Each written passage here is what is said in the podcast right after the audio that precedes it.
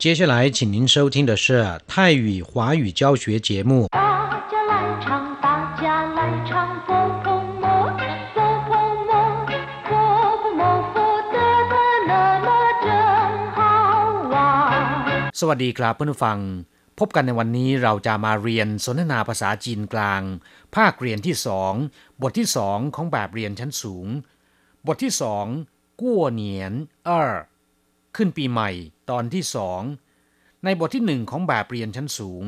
เราเคยเรียนคำสนทนาเกี่ยวกับวันขึ้นปีใหม่ของชาวจีน หรือวันตรุษจีนไปบ้างแล้ว ในบทนี้เราจะมาเรียนรู้ต่อจากสัปดาห์ที่แล้ว 第二课过年二课文贵国过年的时候常放鞭炮吗？放鞭炮在我国有趋吉避邪的意义，不但过年，平常结婚、出殡、 乔迁或是新店开张也都放呢。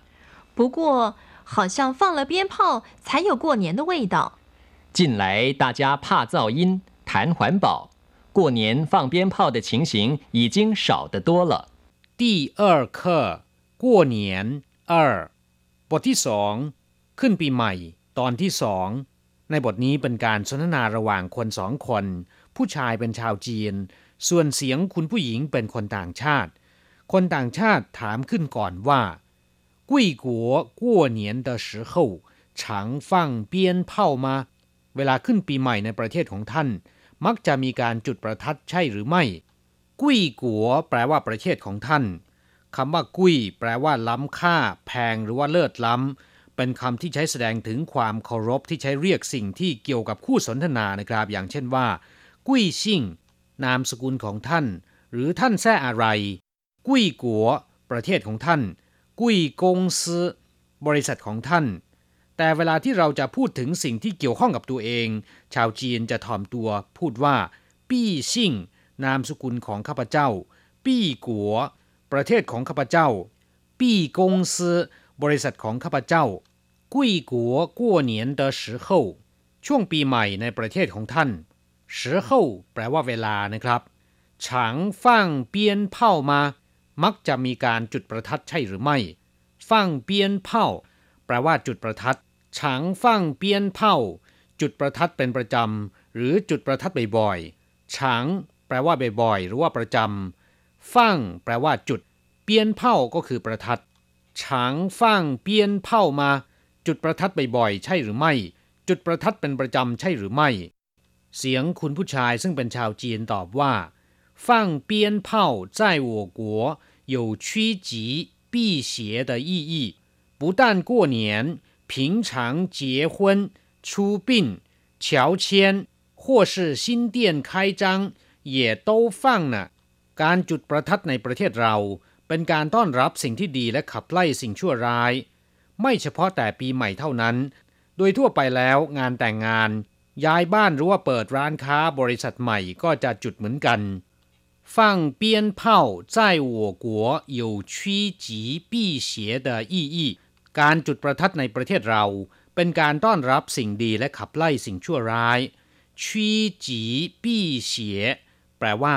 โน้มรับสิ่งที่เป็นสิริมงคลและขับไล่สิ่งที่ชั่วร้าย เรียกว่าชีจีปี้เสีย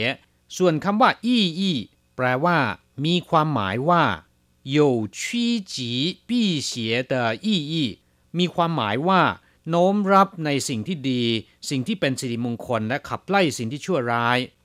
ปูต้านกั้วเหนียน ไม่เพียงแต่ช่วงขึ้นปีใหม่เท่านั้น ผิงฉางเจี๋ยควน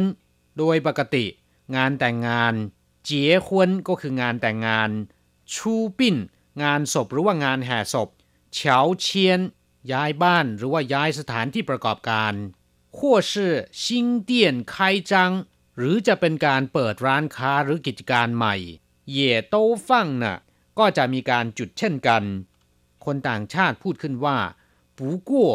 好像放了鞭炮才有过年的味道แต่ดูเหมือนว่า จุดประทัดแล้วถึงจะมีกลิ่นไอของปีใหม่不过แปลว่าแต่ว่า好像ดูเหมือนว่า放了鞭炮มีการจุดประทัดแล้ว 才有过年的味道ถึงจะมีกลิ่นไอของปีใหม่味道แปลว่ารสชาติ หรือกลิ่นไอ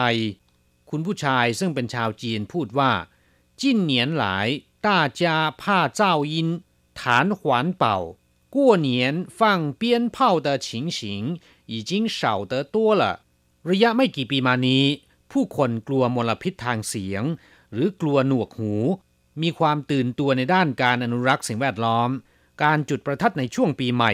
จึงลดน้อยลงไปอย่างมาก จิ้นหลาย แปลว่า เร็วๆนี้ไม่นานมานี้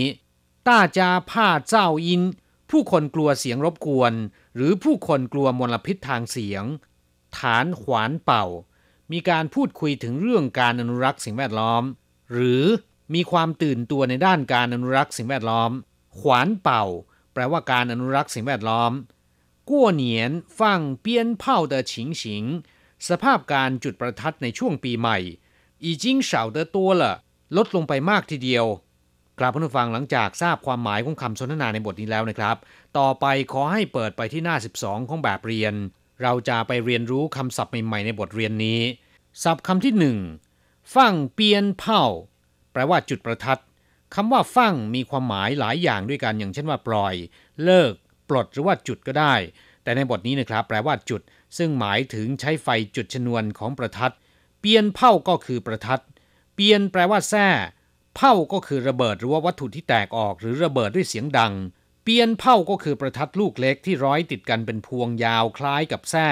เรียกว่าเปียนเผาศัพท์คำที่สองชีจีปี้เสีย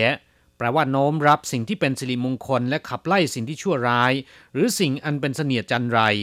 หรือมีความหมายสั้นๆ ว่าต้อนรับแต่สิ่งดีๆ คุ้มครองหรือว่าป้องกันสิ่งเลวร้ายมาเบียดบัง เรียกว่าชีจีปี้เสียศัพท์คำที่สามอี้อี้แปลว่าความหมาย อย่างเช่น这件事很有意义เรื่องนี้มีความหมายมาก นอกจากนี้นะครับยังแปลว่ามีคุณค่า หรือมีประโยชน์ อย่างเช่นว่า 人生的意义คุณค่าแห่งชีวิต浪费时间没什么意义เสียเวลาไม่มีประโยชน์อะไร ศัพท์คำที่สี่ชูปิ้น การเคลื่อนศพไปยังสุสานหรือว่าสถานที่ชาปนกิจ เพื่อทำพิธีฝังหรือว่าเผาศพ เรียกว่าชูปิ้น ศัพท์คำที่ห้าเฉาเชียน แปลว่าการย้ายหรือว่าขึ้นบ้านใหม่ ซึ่งชาวจีนมักจะอวยพรด้วยคำว่าเฉาเชียนจื้อฉี แปลว่าขออำนวยพรในการโยกย้ายไปอยู่บ้านใหม่ ด้วยความสวัสดิมงคล เฉพาะคำว่าเฉาแปลว่าแต่งตัวปลอมแปลง อย่างเช่นว่าเฉาจวง แปลว่าแต่งกายปลอมตัวหรือว่าปลอมแปลงตัว ส่วนคำว่าเชียน แปลว่าย้าย อย่างในทะเบียนบ้านมีการบันทึกย้ายเข้า เรียกว่า เชียนรู่ย้ายออกเรียกว่า เชียนชูศัพท์คำที่ 6 เจ้ายิน แปลว่าเสียงรบกวน เสียงดังหรือเป็นเสียงที่ไม่ไพเราะสนอหู เป็นเสียงที่แสบแก้วหู หรือถ้าหากว่าจะเรียกให้ทันยุคทันสมัยหน่อย ให้สมกับเป็นยุคอนุรักษ์สิ่งแวดล้อม ก็คือมลพิษทางเสียงนั่นเอง เรียกว่า เจ้ายิน ศัพท์คำที่ 7 ขวานเป่า แปลว่าการอนุรักษ์สิ่งแวดล้อม ขวานเป่ายี่ชื่อก็คือความตื่นตัวหรือความสำนึกในด้านการอนุรักษ์สิ่งแวดล้อม อย่างเช่นว่า现在人们的环保意识抬头 แปลว่าผู้คนในปัจจุบันตื่นตัวในด้านการอนุรักษ์สิ่งแวดล้อมเป็นอย่างมากกลับผู้ฟังเวลาในรายการของเราในวันนี้หมดลงซะแล้ว เราจะกลับมาพบกันใหม่ในบทเรียนถัดไป สวัสดีครับ